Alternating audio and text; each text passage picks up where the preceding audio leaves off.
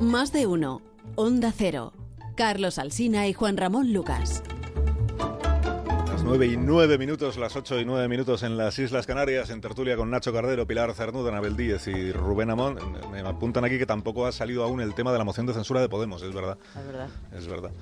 Y de, igual si hubiéramos eh, estado en Valencia, por ejemplo, por, por el lado de compromiso, eh, había estado más presente en el, en el ánimo o en el interés de los ciudadanos. Igual es que la moción de censura interesa menos de lo que de lo que nosotros pensamos. Quizá porque se la ve un poco lábil, ¿no? Se ve que es un asunto Mm. que no, no muy consistente. Yo creo que va, va- va a ser quizá por eso. Bueno, los viernes a esta hora escuchamos la reflexión de Fernando Sabater. Buenos días, Fernando. Hola, buenos días, Carlos. Bueno, yo perdonadme que vaya a, a meter un tema que puede sonar un poco filosófico, eh, pero en fin, después de todo fu- fue, mi profesión durante un cierto tiempo.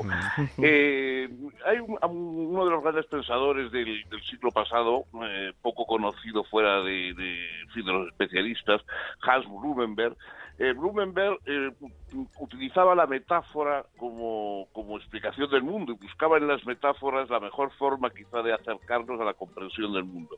Yo a veces, mucho más, con un tono mucho más modesto, pero también es verdad que me parece que, hay metáforas, hay como situaciones que son metafóricas y que nos pueden hacer mejor la situación en que vivimos.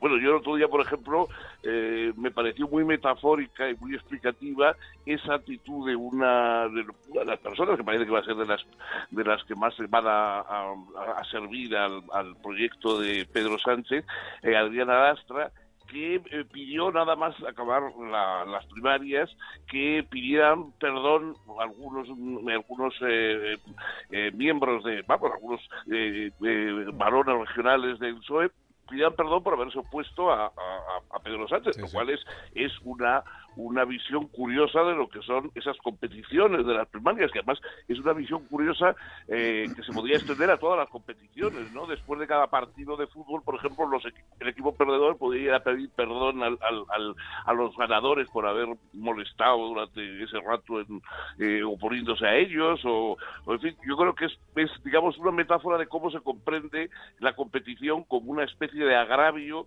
eh, entre los entre los competidores, ¿no? Pero aún más metafórico me parece la situación que ahora eh, en el G7, eh, esa esa gran reunión que va a haber en Europa y que a la, a la que asiste el presidente Trump, eh, se está creando, eh, la- el G7 se va a reunir en una de las ciudades más bellas del, del Mediterráneo, un verdadero sueño para todos los que la han conocido, Taormina, que está en la isla de Sicilia, y, y claro, Taormina, que es una antigua fortaleza griega de 300 y pico años antes de Cristo, eh, hoy es una ciudad preciosa, pero que conserva naturalmente su estructura urbana antigua. Y por lo visto, el enorme Cadillac con el que viaja el señor Trump y todas las medidas de seguridad que le rodean con otros 40 coches, pues no es compatible con las callejuelas más bien estrechas y bellísimas, como digo, de, de Taormina. Con lo cual, pues bueno, están organizando un revuelo y no se le ha ocurrido otra cosa que pedir que se derriben eh, las paredes alrededor de las calles para que pueda pasar el Cadillac.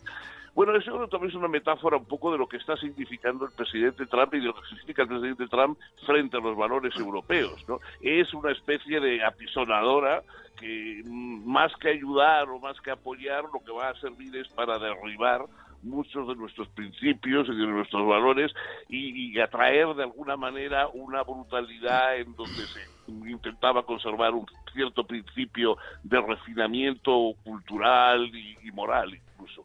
Eh, al Cadillac, ese gigantesco de Trump, le llaman la bestia y yo creo que es una injusticia porque el pobre montón de chatarra no tiene la culpa ni de su peso ni de su tamaño. ¿no? La bestia no es el coche, la bestia va adentro.